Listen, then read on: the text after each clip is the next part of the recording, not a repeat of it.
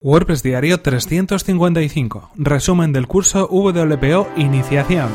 Estás escuchando WordPress Diario, tu podcast sobre desarrollo web con WordPress y marketing online. Con Fernand Diez.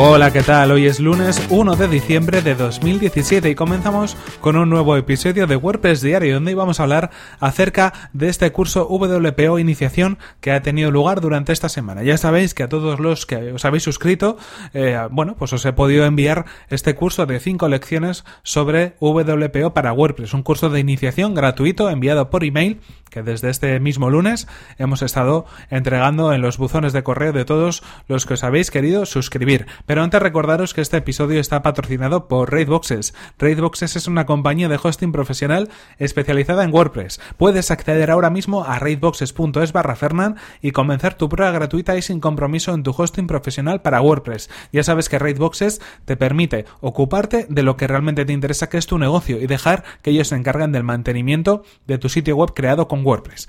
Y ahora sí continuamos con este resumen, con esas conclusiones de alguna manera que quería compartir con todos vosotros para que, bueno, pues supierais un poco también lo que yo he podido aprender montando y preparando este curso online. En primer lugar, ya sabéis, y esto lo había comentado, que el formato que había elegido, este formato de curso online, de curso por correo electrónico, lo había elegido porque de algún modo quería hacer algo sencillo, algo que no me llevara demasiado tiempo, evitar pues eh, un video tutorial, por ejemplo, o algún tipo de contenido más eh, trabajado en cuanto a un modelo de suscripción en una web o en cuanto a un acceso para suscriptores, simplemente una lista de correo electrónico y enviar unos emails con la información que yo quería contaros en este caso. Era un curso a nivel de iniciación, yo lo he planteado así, sobre mejora y optimización del rendimiento en sitios web creados con Word lo que he hecho ahí ha sido poner por escrito toda la información que más o menos he podido pues aprender con la experiencia o con el tiempo trabajando en diferentes proyectos y pensando sobre todo en esas personas que bueno pueden saber o haber oído hablar algo sobre eh, mejora del rendimiento, mejora de la velocidad, sobre WPO, que están trabajando con WordPress y que de algún modo pues pueden tener las ideas un poquito menos claras y bueno pues sentar un poco las bases de lo que puede ser eh, pues estas herramientas y estas técnicas para poder mejorar el rendimiento rendimiento de los sitios web. Así que bueno, mm, prometo que probablemente no dentro de mucho prepare otros cursos, pero en este caso toca analizar este curso WLPO del que estamos hablando. Cosas que he aprendido en este caso, cosas que os recomiendo si es que os vais a plantear hacer algo similar a esto. En primer lugar, creo que es interesante que tengáis todo el contenido preparado de antemano, todos los cursos y todas las lecciones. Yo tenía bastante contenido adelantado, pero mm, estoy hablando de que sea lo primero que hagáis, que antes de nada, antes de pensar en cómo lo vais a enviar, eh, qué tipo de servicio de envío de correo electrónico vais a hacer, cómo van a ser los formularios, dónde los vais a poner en la web, es decir, toda la parte un poco de promoción o toda la parte de, de automatización del contenido que se va a enviar, antes de eso pensad en el contenido, tenedlo ya preparado, porque hay muchas veces que la forma en la cual vais a enviar el contenido dependerá un poco de cómo lo preparéis. Entonces, quizás si tenéis el contenido de antemano hecho, luego ya podéis pensar en cómo vais a desglosar ese contenido, cómo va a ir apareciendo, si va a ser un día a la semana, si va a ser una vez cada cierto tiempo. Es mejor primero tener toda la información ya lista y luego ya pensar en la forma en la que la vais a enviar. Eso es algo que en los próximos cursos yo tendré preparado porque me parece interesante para luego pensar si realmente pues tiene que ser esa la forma de hacerlo o de otra manera Quizás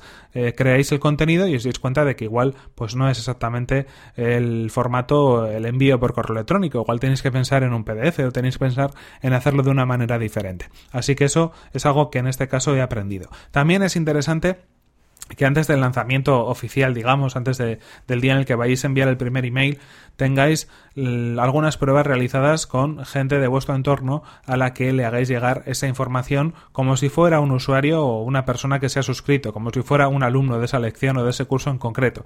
Así vais a poder ver directamente el feedback de esas personas que son de vuestra, bueno, de cercanas, que son de vuestra confianza y que os van a poder dar información muy valiosa para luego poder enviar algo que sea definitivo y que no tenga ningún tipo de pegas. Y también a nivel técnico, puede ser que alguien le llegue a la bandeja de spam, puede ser que alguien no lo reciba, puede ser que alguien vea algunas erratas o algunos fallos en el texto y te lo diga. Si tenéis otros ojos que miren y que se pongan en el lugar de las personas que están recibiendo el email, vais a tener información de primera mano y luego cuando lo enviéis va a estar perfecto, no va a haber ningún problema. Yo en este caso me he encontrado pues que algunas personas, y así me lo han comentado y es algo que agradezco, no les han llegado todos los correos o alguno se ha podido quedar en la bandeja de, de correo no deseado. Ciertas cosas que igual, bueno, no sé si las podría haber solucionado o no, pero en cualquier caso sí las podría haber tenido en consideración. Por lo menos, pues a la hora de crear esos eh, emails, ¿no?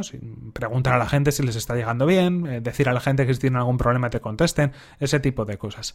Y también algo interesante, y es algo que ahora es, es lo que me toca hacer, es hacer un seguimiento del curso.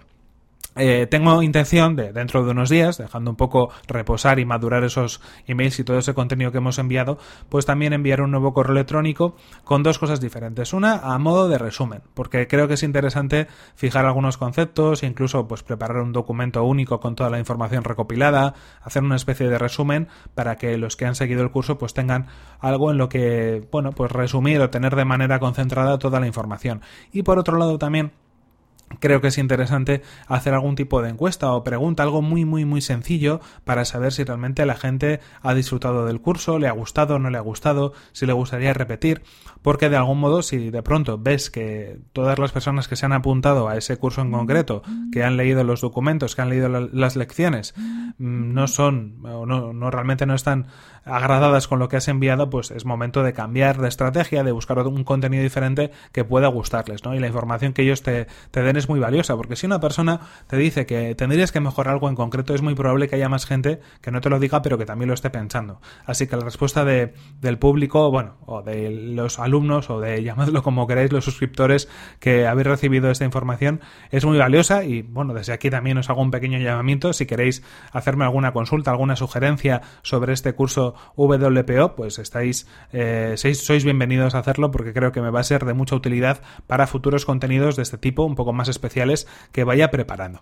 En cualquier caso, por mi parte, muy contento porque he aprendido a hacer cosas nuevas, he probado cosas también que no había probado antes, he puesto en práctica algunas herramientas que, bueno, pues no había utilizado del todo y ha sido una experiencia muy satisfactoria. También he podido resumir para mí también algunos conceptos de WPO con el fin de luego poder explicarlos mejor, de poder entenderlos mejor, asimilarlos mejor. He aprendido mucho preparando el curso y creo que de alguna manera pues espero haber ayudado también un poquito, al menos, a todas las personas que habéis estado al otro lado, pues de alguna manera, pues suscritos. Sabéis de todas maneras que sigue vigente. Si os apuntáis ahora a la newsletter, podéis entrar en fernan.com.es barra cursos y apuntaros. Empezaréis a recibir el próximo lunes toda esta información. Así que bueno, pues si os eh, estáis todavía con la espinita clavada y queréis apuntaros, lo podéis hacer. Ya sabéis que es gratuito y solo tenéis que dejar vuestro nombre y vuestro correo electrónico.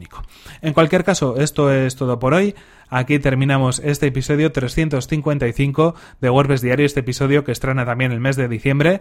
Y bueno, os espero en próximas ediciones, ya será a partir del próximo lunes. Antes de nada, recordaros que este episodio está patrocinado por Raidboxes. Raidboxes es una compañía de hosting profesional especializada en WordPress. Puedes acceder a raidboxes.es barra Fernan y comenzar tu prueba gratuita y sin compromiso en tu hosting profesional para WordPress.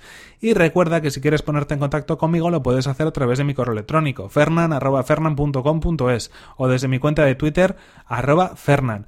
Muchas gracias por tus valoraciones de 5 estrellas en iTunes, por tus comentarios y me gusta en iVoox y por compartir los episodios de WordPress Diario en tus redes sociales.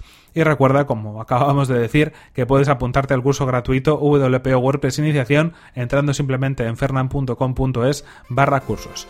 Nos vemos en el siguiente episodio que será el próximo lunes. Hasta la próxima.